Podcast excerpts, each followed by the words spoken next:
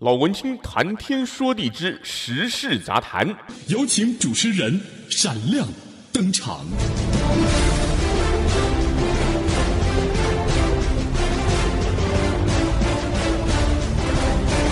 欢迎收听老文青谈天说地之时事杂谈，我是主持人 Benny 老文青，第一次在 Podcast 空中跟朋友们相会，不晓得您现在的心情怎么样？先自我介绍一下，老文青，我来自台湾，现在住在美国加州旧金山湾区，也就是俗称的戏谷。我在台湾的时候就是广播电台的节目主持人，我主持过音乐节目、青少年辅导谈心的节目，还有财经新闻等等的节目。我来到美国之后呢，也从事媒体的工作。我在旧金山湾区，也就是戏谷这儿的几家中文的。电视台还有广播电台工作，目前是戏谷一家中文的非营利公益电视台的新闻主编、新闻部经理、新闻主播。那么我自己最主要的工作呢，除了负责我们电视台的新闻以外，另外我也做一些时事短评的节目。最近有感于很多朋友都很关心美国的大选呢，所以我就想说，也许台湾。或者是在世界上任何一个角落的华人朋友呢，如果您在听 Podcast，也许会对于我们在北美的华人一些观察、一些感受会有兴趣，所以我就想来在这里跟大家分享一下。嗯，怎么说呢？我自己从事过很多的新闻工作。包括像是电视新闻的主播，还有广播电台的现场节目，我也播过新闻，也做过，就是各种各样的节目主持人。那么我先前也曾经在直播平台开播，那么在直播平台上开播呢，是大家在台湾所熟悉的一期直播平台。当然，在那个地方播呢，很多时候就是聊天跟唱歌了，也有朋友会问我一些时事的话题。不过呢，最近真的是因为在美国这儿，我们都忙着大选相关的事儿，所以呢，那个一期呢也挺少播了。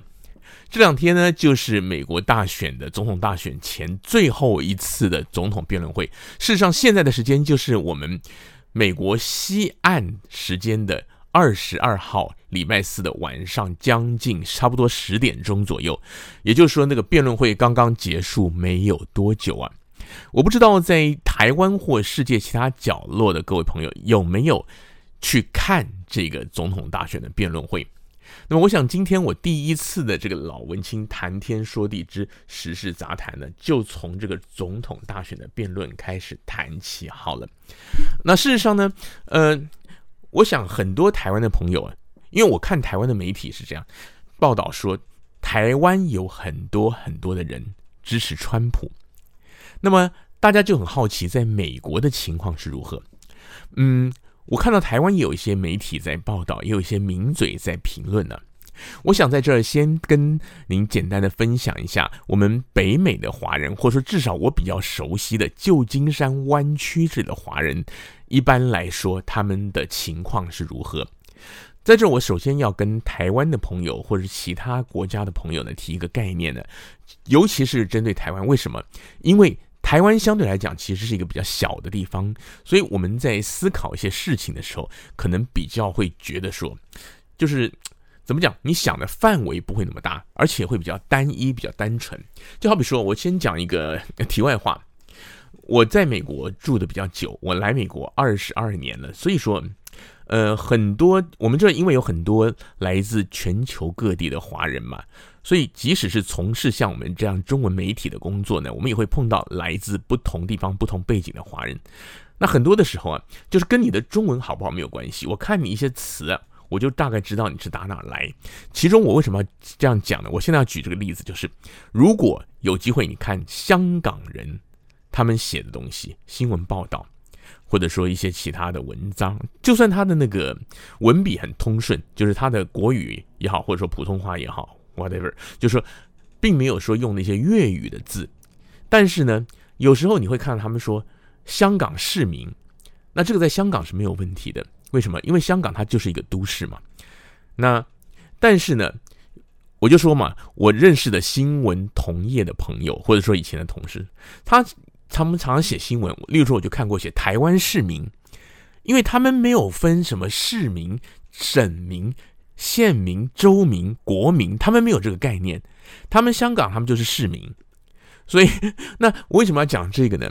因为台湾的朋友有的时候也会有这样的一个情况啊，就说，呃，好像就说，这国家就这么一点大，因此呢，我们讲台湾呢，虽然现在的比较年轻的朋友，可能你大概三十三十几岁或以下的朋友，可能更是这样。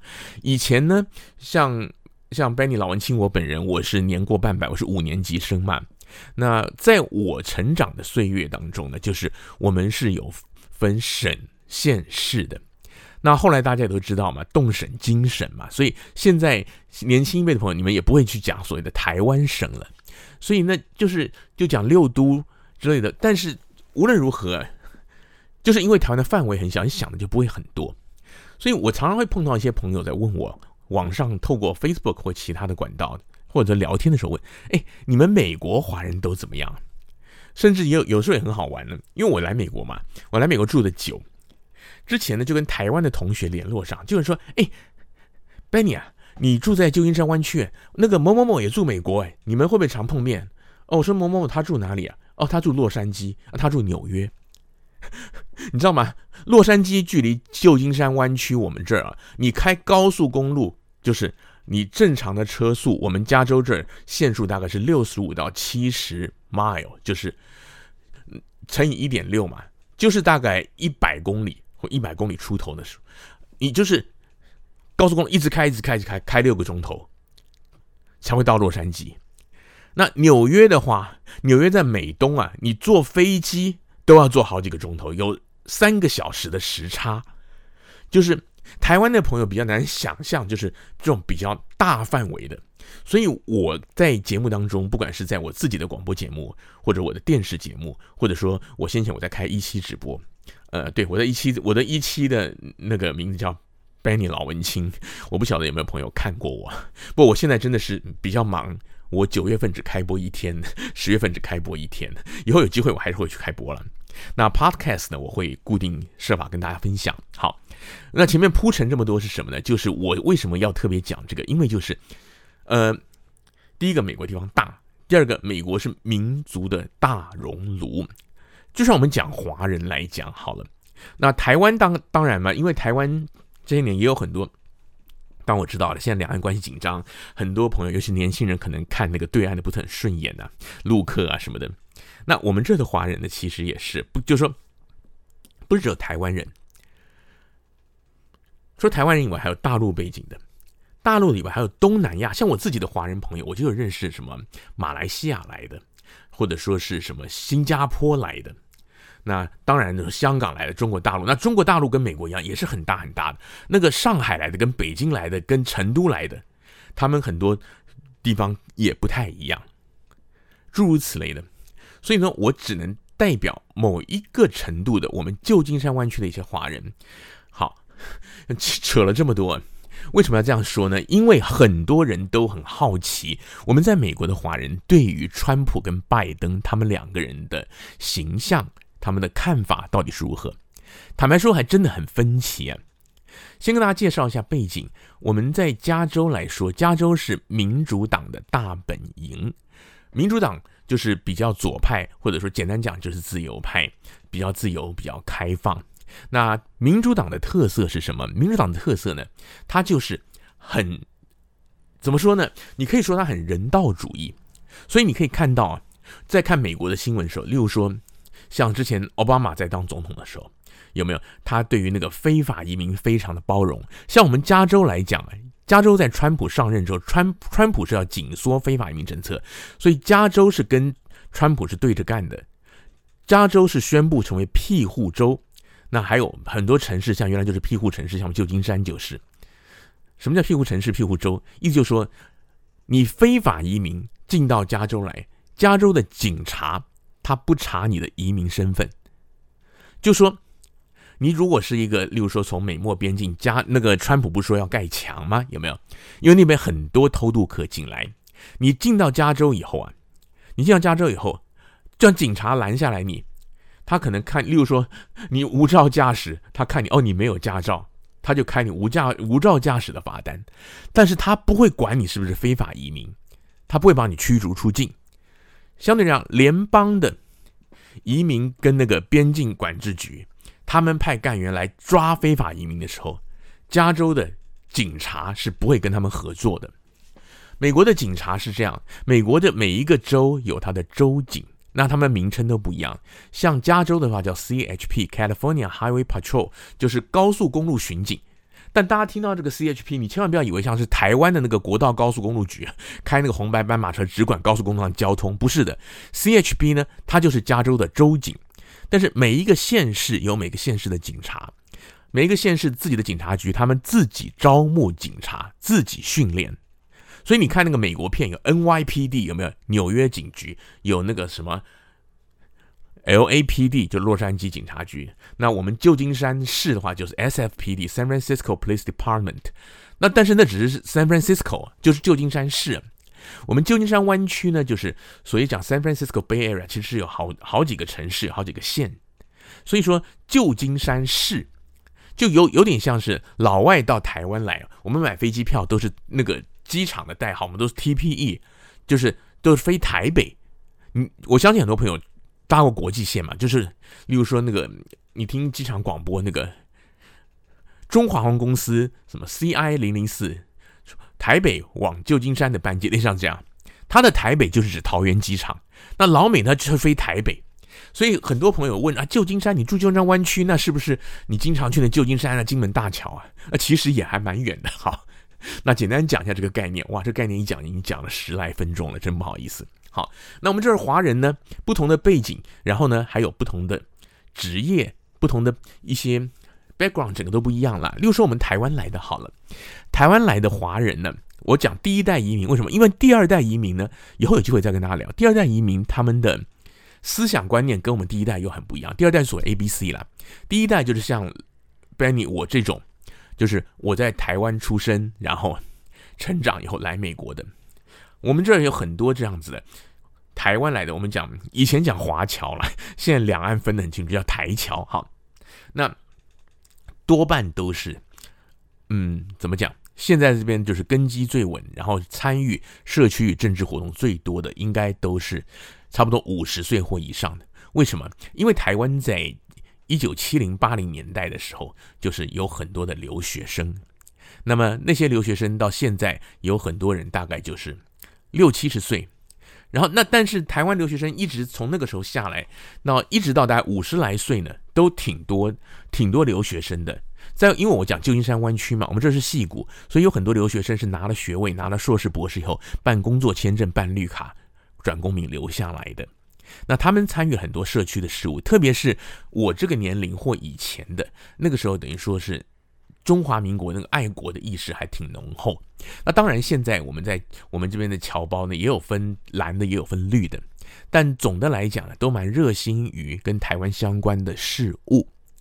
然后呢，那这些人因为他们在美国比较久，也有一些事业的根基，所以有一些人也会参政。那他们对于嗯，如果讲美国总统这一次的大选来说呢，我自己的感觉，他们支持的拜登的人会多一点。为什么？首先就是，呃，我现在先讲我们台湾来的哈。首先就是台湾来我们旧金山湾区戏谷的，就像我刚刚讲的，以前我不晓得大家有没有听说过一个传说，就是在老文青辈里我小时候有一个顺口溜：来来来来台大，去去去去美国。以前很多都是这样，书念得好都来美国留学，都留下来。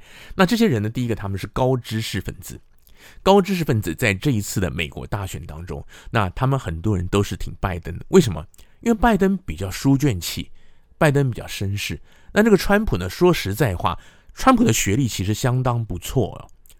川普是宾州大学华顿商学院 UPenn，那个是美国非常好的学校。但他这个人实在是没有办法，他实在是一个蛮那个蛮粗鄙的人。简单讲是这样。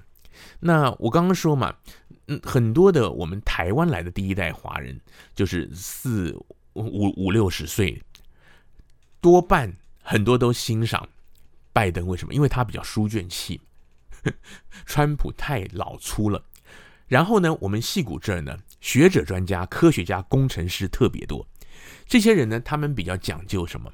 他们比较讲究细节。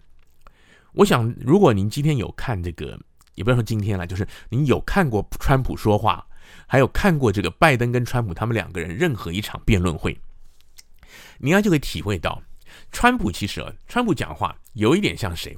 我这样讲，希望大家不要见怪。我举台湾选举的例子，有一点像韩国瑜。就川普这个人呢，他其实是一个，他很会讲那个大范围的话，他很会讲概念，但是你问他 detail，问他细节，问他数据，他不在行。那我就记得台湾的大选的时候，韩国语也是比较偏偏向这种，但是他的话是大白话，很容易听懂。好，我在这里要强调，我没有对那个韩国语有任何的褒义或贬义，我只是在描述他的特质。那川普的特质就是这样。但川普跟韩国瑜有一个很不一样，就是川普他真的会口不择言，就说他会睁眼说瞎话。你看他的辩论就知道，他跟拜登辩论有很多时候，拜登就在旁边摇头，No, it's not true，就是他就是睁着眼睛会说瞎话，颠倒黑白。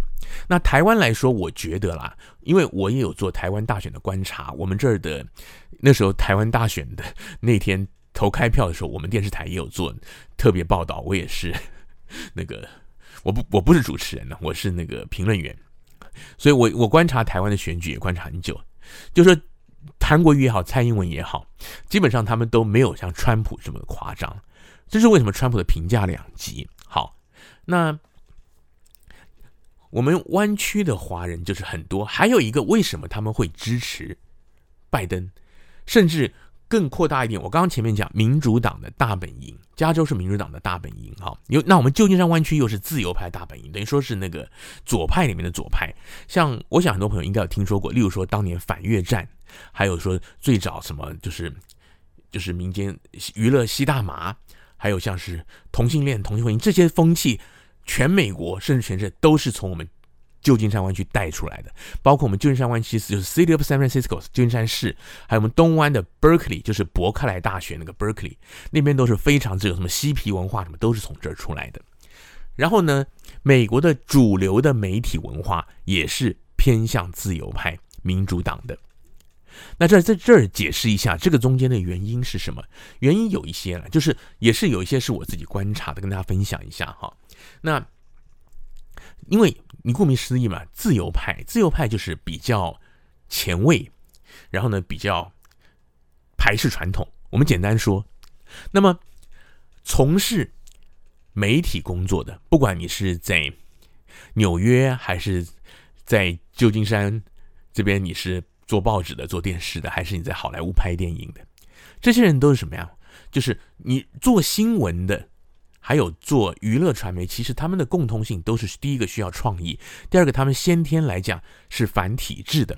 这个在台湾可能不太容易理解，中国大陆的更难理解，因为我们华人世界媒体都是官方的传声筒。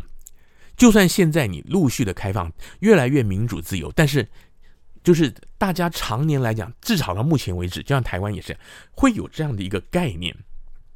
很多人，很多人都是，哎，这个是报上说的，我听电台说的，我看那个电视上说的，所以为什么现在很多那个事实查核？因为就是说谣言太多，错误的信息太多。但是呢，我们华人是很习惯，就是说觉得这是一个权威来源。因为追本溯源，我们华人世界呢，其实上就像你那个古代的中国。你说像清朝或更早，好像到宋朝还多久？很久前就报纸，他们以前那个底报，以前那个是官方的公文书，官方的 announcement，就是说发布事情。还有一个就是那个政府的高官，他们等于说内部的一些，就像中国大陆，他们还有什么存参啊、交代材什么参考材料，就是报纸报纸刊物的起源是这样来的。所以呢，我们华人世界现在大家或多或少来说都会觉得。媒体有官方的那个，等于说你你看待媒体报道的时候，会有一个多少带那个权威在里面。台湾当然这些年来媒体比较开放，就还好。那在美国呢，完全是这个市场经济导向的情况下呢，那很多时候呢，媒体的从业人员就是他们的心态，还有说这个行业的特质，使他们比较倾向于等于说自由。所以说呢，像美国来说，川普他说美国的媒体跟他对着干，那些人做假新闻，其实不是空穴来风，真的不是空穴来风。美国的主流媒体绝大多数对川普不友善。我想很多人可能难以相信，因为川普是总统耶。如果在台湾的话，你说现在台湾的媒体对蔡总统不友善有没有？不太多。最有名的可能是中天，不是说很可能那个换照会换不成吗？有没有？台湾最近也吵，这是另外一个议题。有空也许我也聊聊。好，那在美国来讲呢，就是反过来。那美国就是市场经济，然后呢，还有一个就是我自己的观察，就是说，当你做一个媒体的时候，不管你做新闻的、做一般的综合的广播电视节目的或者报纸的，你越活泼开放，你的空间就越大，对不对？就像当年台湾，我们好比说讲，你戒严时期的电影跟现在的电影，现在题材一定广、一定前卫、一定重口味嘛，对不对？所以同样的道理啊，所以就等于说这个媒体它有这样的一个倾向，那刚好呢就跟这个民主党他们的那个形象也不谋而合。然后呢，我们戏谷这儿，矽谷这儿很多是高科技人士，那高科技人士呢，他们本身来说，戏谷这儿日进斗金的人真的挺多的。那高科技就说他们高收入有高知识，又受这个自由主义的熏陶，所以说美国的。如果您看那个美国大选的那个选票的分布图，那个美国像是地图的话，你就会发现呢，例如说，民主党他们的票仓是在哪里？纽约跟加州，就是你去看那个红点蓝点，那红色是那个共和党，蓝色的民主党。你如你去看那个分布，那就是如果你去数那个州的话，你看你会发现，美国内陆大部分的州都是共和党的，但是民主党它主要抓的就是。美国东岸就是纽约，还有像新英格兰。新英格兰就是美美国当年那个独立的时候，一开始北美十三州那边，等于说他们那边也是文化比较早。所以说呢，其实美国东岸的人有一些人他们是有优越感的，就是因为他们最早立国建国，北美十三州他们的文化也最早。所以你到美国，如果你要看那个古屋啊、古迹呀。那些你就要到东岸去看，你到我们西岸看不太到这些东西。西岸看的就是好莱坞、环球影城，要不然就是去那个 Facebook 那个按赞的那个牌子前面照个相，或者说是到那个 Apple 的那个 Visitor Center 去逛一圈哈。这个 这个话题好像越扯越远了。好，那但这些呢，都跟我们的这边的人，尤其是跟华人支持他们有很密切的关系。我们台湾来的很多的。华人在这儿，我就说他们是留学生背景。那他们呢？因为是读书人嘛。其实我们在台湾的时候，我不晓得你们大家现在在台湾还有没有？我们以前读书的时候啊，老师都说你如果英语要学好，你就去看什么？看《Time》有没有？看那个《时代》杂志啊？去看《纽约时报》什么？所以这些人他们看的这个，就是在美国就叫 mainstream，就是主流媒体。那刚刚不讲过，主流媒体十之八九都什么？都是自由派。所以说他们。被这个思想先天的熏陶，所以说我们在美国的台湾来的华人，尤其像我刚刚讲的这种五十岁或以上的，很多人都是支持拜登的，因为川普，因为川普实在是太太夸张了。坦白说，就算是支持共和党的温和派的人呢，对于这个川普也很难接受。啊，那接下来呢，我想。就来讲一下，刚刚我讲这个自由派跟这个保守派，民主党跟共和党，大家要先有一个概念，因为最近这几天都在关心美国的选情嘛，所以我想，如果有的朋友你还对于美国没有这么多的概念，跟大家介绍一下这个美国的两党，他们的主要的理念的差别在哪里哈？先讲这个民主党，我刚前面举过例子了，奥巴马有没有？奥巴马他们就是非法移民啊什么，他们都很宽厚。所以很多很多的新移民来到美国的时候，他们都会自然而然的会想要去支持民主党。为什么？因为他们觉得民主党对移民友善，包括我自己周遭的朋友很多在内。好，那么民主党他们的理念是什么？民主党的理念其实，民主党为为什么我们讲民主党是属于左派？因为民主党它其实跟那个社会主义甚至共产主义他们的思路是差不多的，就是说。民主党有点像是在这个资本主义框架底下的共产主义或者社会主义。他们就是说，政府，我不晓得大家现在啊，当然我不晓得您 您的年纪是多大，因为每个收听的朋友可能年龄状况不一样。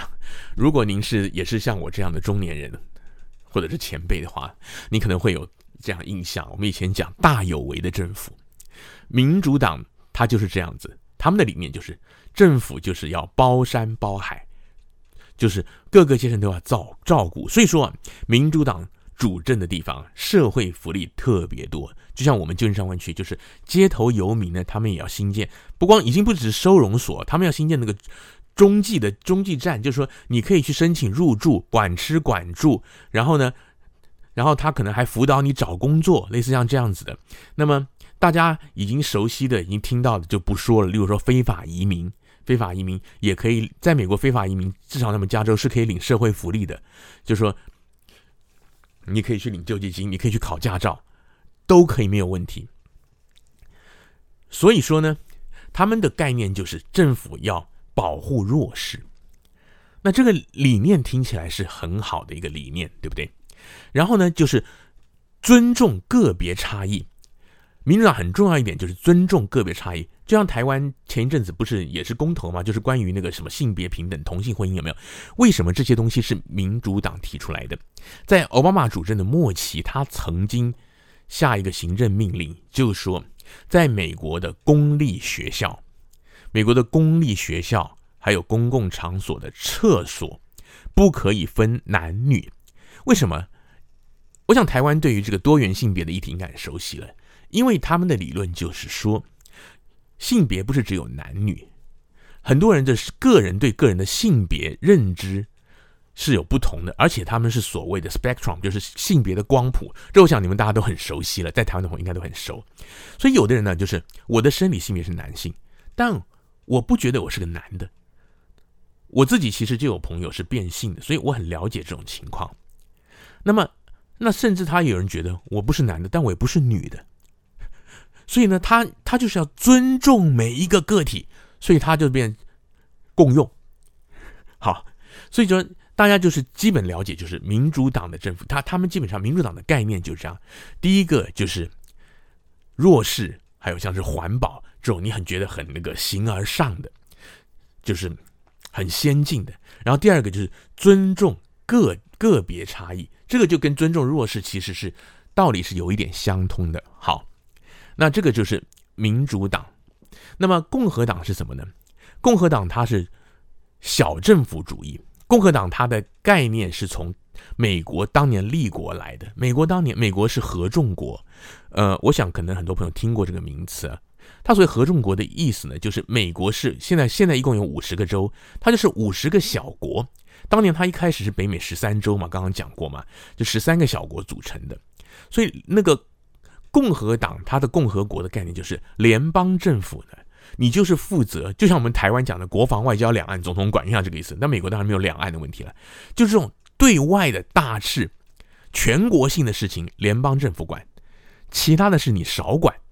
其他事就是地方政府自由发挥，那当然有一些最最最基本的东西，一些基本的人身自由啊、人权呐、这种东西，就是很很基本的概念，它联邦政府必须要管。那另外就是像像是联邦的税收啊什么的、国防等等。那所以共和党主政，他就算在地方政府呢，他也觉得说我少管事儿，然后他鼓励自由市场。就他们相信说，你市场蓬勃发展之下呢，等于说你自然而然的社会会进步。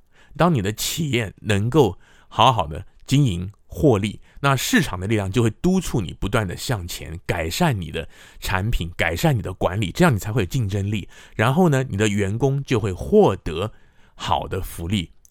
就是共和党的概念是这样，所以很多人第一印象会觉得说，共和党它是等于说重商主义，它是。倾向于这个大企业，但其实倒也不尽然，这个后面再说。然后呢，共和党他们对于一些社会议题呢，共和党是相对来讲比较，所以为什么他们讲 conservative 讲保守派？共和党他们比较接近传统的家庭价值，就是其实我们华人讲的那种家庭伦理啊什么，他们是比较看重的。那这这两个党基本上差异。那反映在社会上会是怎么样的情况呢？民主党主政的地方，就像我们加州哈，税收特别多。为什么？因为它的福利项目特别多。就像我讲的，你非法移民，他也要帮你给你这个，给你那个。然后呢，就是什么老弱病残呢，也是各种救助啊。你 homeless 就是台湾讲皆有啊，就是我这些例子都举过了。那然后呢，这是第一个。第二个呢，就是他的思想前卫，他他觉得很多事情，就是我说他绝对尊重你的 individual，就是你的个体，所以会有像是这种厕所要分，就是那当然很多建筑他没有改，所以那一阵子奥巴马下了行政命令，有一些我去大的商场，他们就开始男厕女厕，然后他还有共用厕所。本来奥巴马命令是男男女厕都要撤掉了，尤其是学校更衣室，那个时候也也不能分男女，那个时候很多人抗议。我们加州这很多人抗议哈，但是呢，他下这个命令呢，还没有没有全面实施，他就任满了。川普一上来就把这个废了。好，那讲到这儿，也许如果您是台湾或者任何地方的华人朋友，美国以外，你可能就会觉得有一点点不对头了。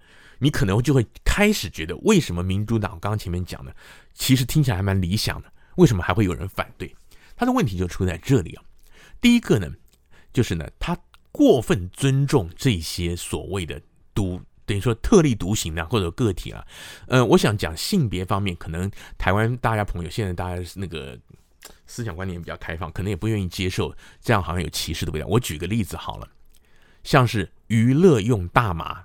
要用大麻，全美国最早要开放就是我们加州旧金山湾区这里。那要用大麻，当然公说公有理，婆说婆有理。但是娱乐的用大麻，还有家里种大麻的，那他们就觉得说这个是一个娱乐啊，就是说娱乐就是民主党他们比较相对来讲是走开放路线，他觉得说你让这些有牌的店去卖，就比较可以管理嘛。那甚至呢，像旧金山市。他们就是也有公投提案提过，应我没有记错，应该提过两次了。我们这一次的十十一月三号，除了选总统，还要选民代，还有很多的公投案。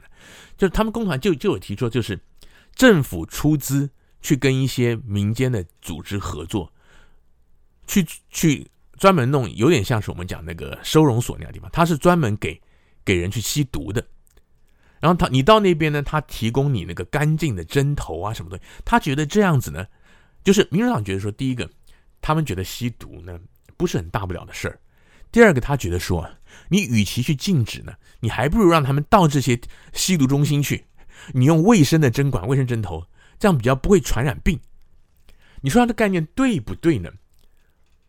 我想可能以大部分华人朋友来讲，你会觉得怪怪的，对不对？这个就是民主党他们的。作风当然就是民主党本身里面也有，你如果看那个新闻报道，它里面我们常会用一些词，民主党有温和派，像拜登就是，那那他们讲有自由派，还有更极端的自由派叫进步派。那自由派像是贺锦丽就是自由派，那像之前那个桑德斯呢，他就是进步派。那进步派呢，他那个就是主张那个全民健保，那就是跟台湾真的一样，就是全部政府出钱那种。但是呢，这个在美国是行不通的。为什么？美国的医疗成本太高，光是加州要推全民健保都推不动，因为那个钱实在是政府是没有办法负担。好，那共和党来说的话呢，就像我刚刚讲的，他们就是比较，所以共和党主政的地方呢，通常来说呢，政府管的事儿少，那有些福利你可能也比较少，但是因为他对于这个。市场经济跟资本主义是过分的理想化，所以就的确有可能会出现一些大企业垄断的情况。所以就像那个像那像川普嘛，所以很多人就觉得说共和党它是图利商人的政党，其实也不尽然。那这两种政党的好处就是，你共和党主的地方相对来讲，你的税比较轻，就是说，因为政府少管事儿嘛。我刚刚讲民主党，它除了呃，他有各项的各各种各样的福利化，他这些事情呢都是要成立项目、成立机构的，所以民主党主任地方，他的那个政府机关也比较庞大，他请的公务员人也比较多。好，那这个就是具体体现在等于说是财政上。如果大家有机会看到美国的选民手册选票的话，选民手册他都会各种各样的公投，它都会有说明，就是州政府管选务是周务卿辖下，他们会做那个财务分析，就是说这某某提案对财政的影响，例如说发行公债，然后假设来讲，我们这个是要发行。这个总总额是两亿美元的公债，分二十年摊还，然后得得到的款项就是可以赞助学校的教育，诸如此类东西。很多人会提这种东西啊，我们这边公投非常的旺盛啊。那么，那这些人呢？他们那我们在面对什么？因为他们这种东西有的时候需要精算的，那有的时候都是公说公有理，婆说婆有理，一般民众看不懂怎么办？很多人就看那个财政分析，未来对州府或者对市府财政可能的影响。因为美国人其实很天真的，他们做事情呢常常是那个直线的在想。很多的公投提案都说这个提案不会加税，就是因为我们那时候有时候这样，例如说我们的城市，假设来讲，我们的城镇想要开办一个，假如说我们要开要要盖盖一个那个什么社区活动中心，好，那么就有人提案了，盖社区活动中心要花两千万美金，假如来讲好了，好，那我们不加税。我们不会增加税收，然后你们，然后我们就可以有一个漂亮社区活动中心，可以干嘛干嘛干嘛干嘛。好，那它的财务来源呢？财那个经费来源呢？是来自于发行公债。但发行公债你是不是要还？发行公债，你政府是要连本带利还人家，等于说是跟买债券的人借钱。那政府的钱是哪来？从税里面来。所以他说不加税，很多人真相信不加税。但事实上呢？结果是一样的，等于说你左口袋掏钱，右口袋掏钱的差别而已。好，美国人很多这种很仙的事儿，以后有机会再跟大家聊。那知道这个民主党跟共和党的基本差异之后，那么再回头来看这个拜登跟川普，我想台湾因为防疫做得非常好，所以大家很不能理解这个川普。那在这个。两岸关系日趋紧张，川普那个对台军售啊，还有派卫生部长、国务次卿来台湾之前呢，我相信大部分的朋友对这个川普大概很新印象也是很不怎么样嘛，因为川普这个防疫方面非常扯嘛。我听台湾很多名嘴讲，比扯铃还扯，这是真的。那川普他真的是太轻忽防疫，不重视科学。那他为什么会有那么多支持的人呢？这个就回到我前面说的，川普，因为他的支持者，他当初在二零一六为什么会当选？因为我提到了民主党，他们主要支持者多半是在东西两岸的人口密集的大都会区，简单讲就是精英人士。如果您上网去查一下，当年 Hillary Clinton 就是那个希拉蕊，他在竞选的时候有很多我们讲美国中西部一些那个传统产业的、一些铁锈的一些州啊，等于说那边很多呢。传统产业都凋零啦，他们人口也老龄化啦，那些传统的一些工人啊、农人，他们失业情况很严重啊。那希拉蕊他是基本上不太去那些州拉票的，因为那些州传统很多就是支持共和党的。那但是川普去了，所以我刚刚讲为什么川普某一种角度看有点像当年那个韩国瑜，韩国瑜他高雄胜选的时候就是这样子啊，有没有？他说高雄又老又穷，就他们俩其实那个胜选的脉络还真像。那我有很多好朋友都支持韩国瑜了，就是我个人我对他也没有什么成见。韩国瑜有访问过我们湾区，就是我有我有去转播他的那个在我们这边的演讲，还有去采访他的记者会，他机场接机什么我都有去。就这个人，我虽然没有跟他面对面深谈，没有跟他深谈过，但是是面对面接触过的。我对韩国瑜印象其实不差。那相对来说，我觉得有一些真的也是媒体上的一些丑话了。嗯、这个东西呢，有机会再说。那川普其实在美国某种角度也这样，因为主流媒体讨厌他，然后他这个人本来就是，就像是《倚天屠龙记》像那个黄老邪有没有？黄药师东邪，就他不在乎，那他绝对自信，所以说呢，他也不 care。那他本来那个形象就是个很极端的人，所以就是例如说你去那个 Google，你上网去 search 去查那个川普。Donald Trump，你打，你去查那个图片，你看出来多半都是龇牙咧嘴，为什么呢？其实人呢、你如果我们常常讲有图有真相，其实不尽然。为什么？因为人的动作是连续的。你如果把那个影片，你拍一个人讲话一分钟，然后你把它一格一格放，我们一般电视是每秒钟有三十个 frame，一每一一秒钟拍三十张。你你看他那个嘴巴、眼睛、脸的肌肉在动，你一定可以找到一一张看起来很可笑的，或龇牙咧嘴的。那川普这种照片特别多，因为媒体对他没好感。好，那这个有些是牵涉到媒体识读，以后有机会再说。那么啊，越扯越远，刚刚到底讲到哪里，我都有点忘记了。好，那么那川普啊。因为他这样子的关系呢，所以我们这儿的选民呢，我就说一方面理性嘛，然后一方面他又是这个调调，就看他分外的不顺眼。我刚刚讲他像韩国瑜，就是说他当年是韩国瑜当年胜选也是，不是说什么一瓶矿泉水一碗卤肉饭，然后他下乡，然后他去探访那些农民渔民，那些年年年长，但是觉得等于说在那个偏偏乡没有发展那种感觉哈。川普他当年也是这样胜选的。那对于那边的选民呢？这些选民他们喜欢听的东西，第一个就是阿萨里，就是说他讲话，川普讲话就是很很粗的，很直白的。所以那些人觉得川普虽然是亿万富豪，但是呢是跟他们是一国的。然后川普呢，他讲的就是有点像是画大饼了。他讲的数据什么？所以为什么每次川普演讲啊，国情咨文的什么，马上都有媒体去抓他的漏洞，有没有讲错？去核对事实查核，因为他会乱讲。那他乱讲呢？我自己的观察又有两种，一种呢就是平常他讲话就是呢随性讲、随口讲，就是他只要把那个大概念讲出来，就像说那个当年韩国瑜跟蔡英文两个人辩论的时候有没有？就像这样，或者说跟陈其迈，就是陈其迈和蔡英文，他们可能比较学者那种，就会讲一些 detail 的 number、一些数据什么。韩国瑜你听他就比较不会，但是。他讲话呢，就是很草根，然后他的理念，基层一听就懂。川普就是这样，那川普就会让这些人觉得他们是跟他站在一国的。好，然后呢，讲到这一方面来讲的话，那第二种他的情况是什么？第二种呢，他就是被人家 challenge。我们讲，因为 challenge 就是挑战那个 challenge，就是被人家质疑的时候呢，他会胡诌。例如说像。刚刚结束的，我这儿是今天晚上的三个钟头以前的那个第三场总统大选辩论。对，附带提一下，本来要办三场，第二场没办，所以这是第三场，但实际上是第二场哈。像有一些东西，那个主持人问，那那川普跟拜登他们两个不是也是在那个唇枪舌剑嘛？虽然这次呢，因为号称会把麦克风静音，所以他们俩基本上规矩了许多，川普比较没有乱打岔，但其实根据我观察，麦克风应该是没有关的。应该是没有关的，只是他们就自自制很多了，克制很多了。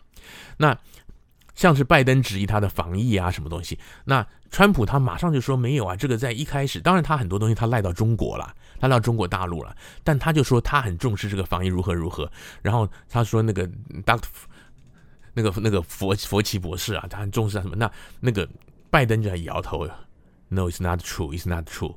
那我们大部分人其实你记性稍微可以都有印象，川普当初是怎么样的？他对于这个疫情是觉得说这个玩意儿是没可能到美国来，那是落后国家，中国才有什么什么的哈。当然这些话不见得是他说的，是我说的，但这是形容。所以说呢，那他就是会口不择言。那这一点呢，对于。好比说，我们旧金山湾区的华人来讲就很难接受，因为我就说我们这边很很多是那个高学历的，那么这些学者专家出身的，对于这些数据来讲呢，就是他们要求精准，那他们更不不能忍受吹牛。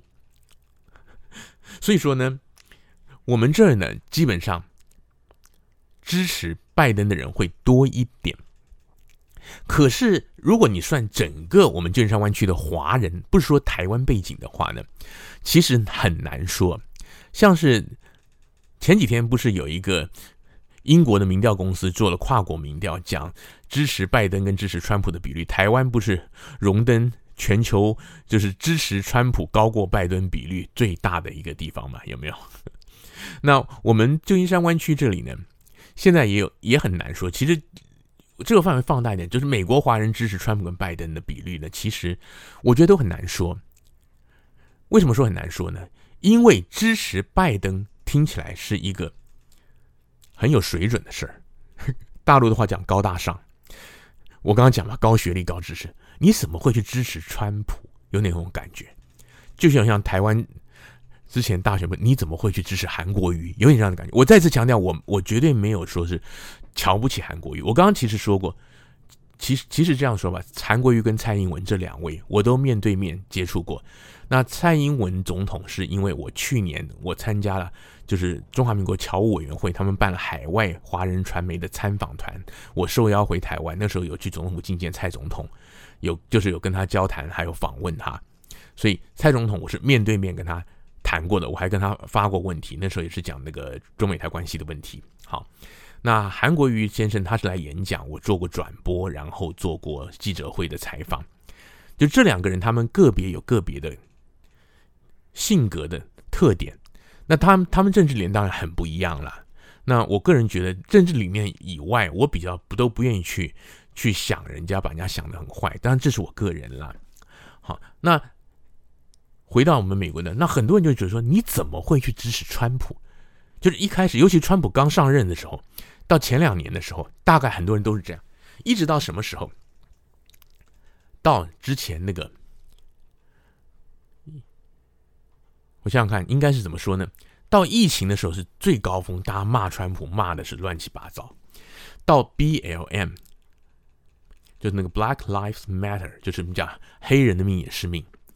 那个事情出来以后，一连串的示威、暴动、打砸抢，很多华人就开始对民主党不满意了，因为民主党。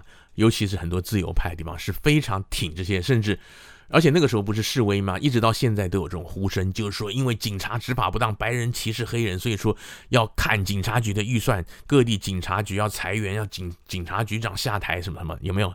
我想大家看国际新闻应该都有这个印象，对不对？那那个时候呢，很多华人就开始觉得怎么这样？为什么呢？因为这些暴动的时候啊，美国其实是是。种族歧视是一定有，是当然有。那亚裔是在这个最弱势的底层，就是亚裔这个社经地位、社会经济地位算是，呃，政治地位也是弱势啦。因为亚裔参政的风气不盛，所以他们不 care，政客不 care 亚裔。那么通常那个学经历也都是算算是蛮高的，中高，但是。美国有个词叫叫做玻玻璃天花板呢，就是说你要爬到顶端是会有一个无形的障碍，就是种族的障碍。我们戏骨因为是多元主义，所以这一方面的观念比较淡。然后这边有很多的各种主义的人创业，比如说印度人呐，比如说华人呐，当了上市公司的大老板呐，比如像像是那个 Google 的，放的那个就是印度人呢，有没有类似像这样的情况？所以我们这儿的观念是稍微比较淡一点，所以支持民党多。但是，当那 B O M 暴动啊，是这些东西出现的时候，然后呢，有些华人是这几年也是因为民主党，我们在旧金山湾区民主党主政之下，有很多的政策来讲是很宽松的，包括很极端的。我不晓得台湾的朋友们听过，我们这儿前前几年通过了一个法案，就说那个为了减减轻那个监狱的压力。另外就是说，为了要让年轻人有改过自新的机会犯罪，所以说损失在九百五十块美金以下的盗窃案属于轻罪，不需要坐牢，没有案底。然后呢，我们加州就出现了一大堆的，就是你车停在路边被砸，砸破玻璃偷东西，或者说一些商店晚上被砸破玻璃进去抢东西，甚至有有逮到歹徒，他们都都坦诚，我们带了计算机进去的。我们他们会算呢、就是我大概偷多少东西，不到九百五十块，警察当场抓，当场放啊，或者说带回去做个笔录就放啊，所以警察后来也懒得抓了，所以我们这在街上常常有那个碎玻璃啊。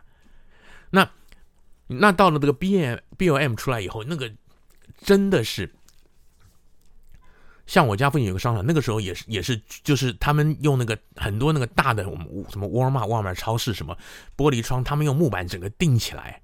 然后商场他们用那找了像巨蟒东西把它封起来，因为就怕那个游行人冲进去打砸抢。那个时候开始，就是越来越多人支持川普，就是比较愿意讲出来，我支持川普，因为川普挺警察。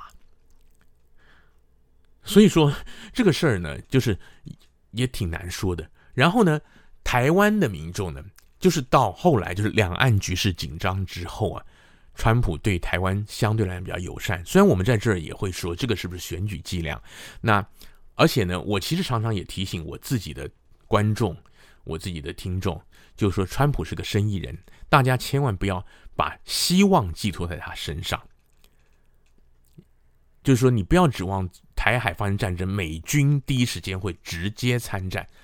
因为川川普是个精打细算的人，好，那么其实不光是他精打细算的，美国其实当年呢，台海战役，像是八二三炮战，还有之前古宁头什么，美军呢？虽然美军有协防台湾很长一段时间，但是美军从来没有直接派兵去帮台湾打共匪。八二三炮战的时候，那个时候后来的关键也是那个时候的国防部长于大为，他跟美国关系很好，他学问非常好。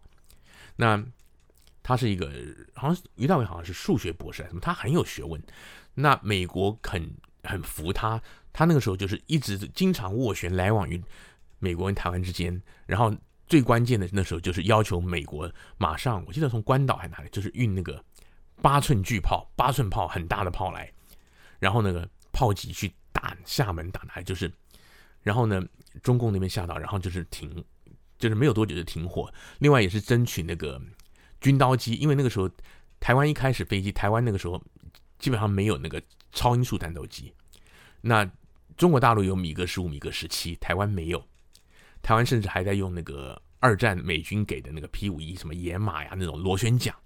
后来他们才才进了那个像是 F 八十六那种军刀机，所以有空空优，然后在炮战有得力的情况之下，所以台台海局势才确定下来。那那个时候的美国呢，其实也是只有支援武器装备。好，所以说。现在川普会不会派兵直接来帮台湾打仗？如果两岸开战，我个人不太乐观。好，那这个是后话，以后有机会再聊。那台湾就说这阵子嘛，不是卫生部长啊，国务次卿，然后又是军售案啊，所以呢，那连带我们在美国的台湾人，很多人也因此等于说对川普开始有一点加分。但是真的挺川普的人呢，其实华人。挺川普的哪一种人多？中国大陆人多，可能很多人你们会觉得很惊讶，为什么大陆人挺川普？因为第一个，大陆人他们其实对于那个传统的一些礼教观念比台湾人还重，因为他们其实哦，台湾的朋友，您稍微如果您年纪比较轻的话，你看很多什么大陆客啊，很多东西看不顺眼啊，看大陆的节目啊，看大陆人怎么那么样板啊，看干嘛歌功颂德。那是因为你没有经历过。如果你是戒严时期长大，台湾其实三十年前、四十年前就是这样。那包括其实台台湾在那个一九八零年代末、九零年代那个时候，台湾经济起飞，台湾前烟角木啊。那个时候台湾观光客也是啊，去国外财大气粗，但是没水准，到处喧哗。欧美人也不喜欢台湾观光客。那那个时候大陆刚刚开放，也是回去那时候大陆人很穷啊，也是那个财大气粗，拿了钱砸人那种感觉啊。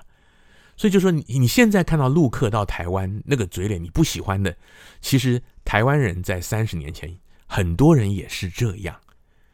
那他们现在很多人，他们对于这个社会的观念，他们也是，他们等于说就是更保守。你们这些人怎么可以反政府？然后这些暴民，所以他们相对来讲更会支持川普。还有一个是什么？就是。大陆有很多留在美国的人，他们都反共，就是他们讨厌共产党，所以想办法留下来。所以跟很多台湾的朋友想象的可能不同啊，就说他们会反对台独，因为他们骨子里觉得，就是台湾是中国不可分割的一部分，是五千年来等于说，当然事实上你讲的历史，你要追溯也是追溯到明朝末年郑成功、郑芝龙那个时候。但是呢，你就知道这是一个那个。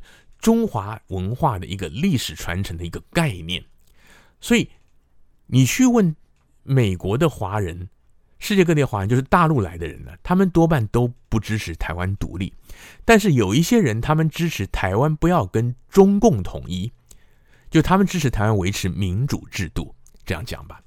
可是呢，他们还是希望说两岸，就是他们他们是希望最好共产党没有了，中国大陆中国也变成一个民主国家。然后两岸可以和谐，甚至可以统一。就你去问大陆人，他们最多最多就是这样。当然也有一些是比较真的是洗脑严重的，他们就会觉得说，啊，就是要统一在那个中国共共产党的五星红旗之下。当然这样的人也有，可是我就说，大部分人对共产党都不太有好感。所以呢，旅美华人其实有蛮多支持川普，就是他们不 care 川普跟中国到底怎么样，反倒是他们 care 的部分就是。如果硬要讲那个美国跟中国，他们比较在乎的是贸易战。为什么？因为美中贸易战之后呢，加了关税，我们这儿呢很多民生的日用品呢都涨价了，大家反而比较在乎这个。所以呢，今天讲到这个，呃，美国华人，至少以我们加州旧金山湾区来讲呢，其实支持川普的现在是有蛮多的。然后就说，因为 讲出来觉得好像有点没水准的，所以现在很多观察家也在讲说，嗯、传统的那个共和党的支持者就不说了，那些州，那在一些都会区有没有隐性的川普支持者，不不好意思讲的，其实也难讲。所以很多人说那个拜登的民调大幅的领先，我个人来说，我倒觉得，呃，川普的赢面是小一点，但是没有差这么多。那这个就是我对于这个选举的看法。那今天的这场辩论会，如果朋友们有看的话，当然，因为台包括台湾媒体，很多媒体都已经有中文的翻译了，还有评论了。我想我就不用特别特别来说，因为他们两个讲的东西呢，其实没有什么新鲜的东西，都是他们各自原来的主张。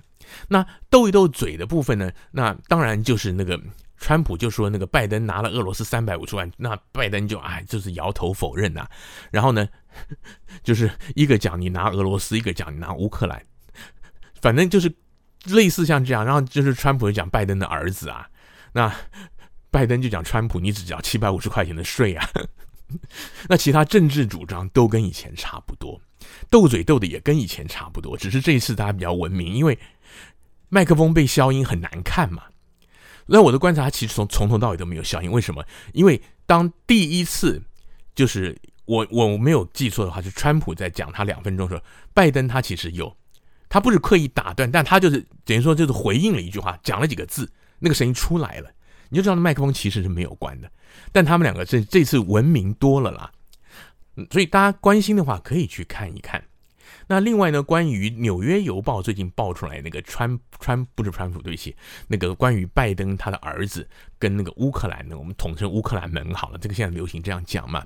那这个事情呢，我个人会觉得说，你从这个事情也可以看出来，主流媒体真的是偏袒民主党阵营，他们对共和党真的是非常不友善。为什么？因为没有错，这是八卦小报等等。好，那消息有没有百分之百证实？还没有。但是问题就在于说。很多媒体在挖掘的时候，他本来就是挖到哪里就是报道到哪里，这是一个。第二个呢，很多的丑闻一开始那些东西你看起来都不像真的，例如说尼克森的水门案，例如说当年最早那个当年那个克林顿他的那跟那个 Monica Lewinsky 啊，那是那些的那些丑闻案，你一开始你都都会听着觉得很离奇啊。那虽然他报道《纽约邮报》是他是小报没有错。他是八卦报没有错，他是偏共和党没有错，但是我自己是觉得说，你主流的媒体，你不可以说大家联手去把它淡化或者消音，那社群网站 Facebook 跟 Twitter 更不可以把它封锁。这个因为平台你的责任，你是一个载体，你不能球员兼裁判，就是就算这个东西是很八卦，那理性的选民他自己会去选择，那当事人。他也可以告啊，当然我们很多时候说那个司法的正义是迟来的正义，也许对拜登来讲不公平。但是换个角度讲，假如这个事情是真的呢？假如因为这样连锁封杀，有些人可能本来很在意这个道德的，他可能这个事情确定真，他就不投拜登，他投川普。那结果后来因为这样他没有投川普，结果拜登当选，后来证实这些消息全是真的，那怎么办呢？所以，那这个就是讲到那个媒体报道的公平公正方面，这跟支持川普跟支持拜登与否就没有关系了。但是也可以看出，其实呢，呃，你说美国是全世界最最发达、民主自由最发达的国家之一，还是有很多东西其实值得大家观察。而且我特别要提醒，在台湾的朋友，台湾的媒体基本上都是看美国主流媒体，CNN，还有三大电视台 ABC、NBC、CBS。就是你看看的时候，那美国的主流的大媒体，除了《华尔街日报》，还稍微比较偏向保守派，其他像像我刚刚讲的那些《纽约时报》啊，还有什么什么《今日美国报》啊，还有这些大的电视台，那那大家都听过福斯嘛？福斯是偏共和党的嘛？其他都是偏民主党的。然后呢，台湾的政府官员一大堆都是留美的，留美就像我讲，学者专家他们都看的是主流媒体。然后他们的思想观念，他们接触到的很多都是跟自由派比较近的，所以台湾很多的政治分析跟新闻报道，其实呢，不见得真的能反映美国的政治社会的完全的实实况，也值得大家注意一下。啊，今天讲了那么多，喉咙都蛮干了。感谢您收听老文青。我今天第一次播，我连我自己给这个节目取的名字叫什么？老文青谈天说地之时事杂谈。好，为什么叫老文青谈天说地之时事杂谈？因为呃，我自称老文青嘛，我叫 Benny 老文青。那我也希望，我现在在一期开直播的时候，我还会我还唱歌，还有个聊天都有，所以后续我也许会开辟其他单元。那最近因为是美国大选热门嘛，所以我就开一个时事杂谈。那么欢迎大家多多的关注。老文青的谈天说地的节目，我们下一次再会了，拜拜。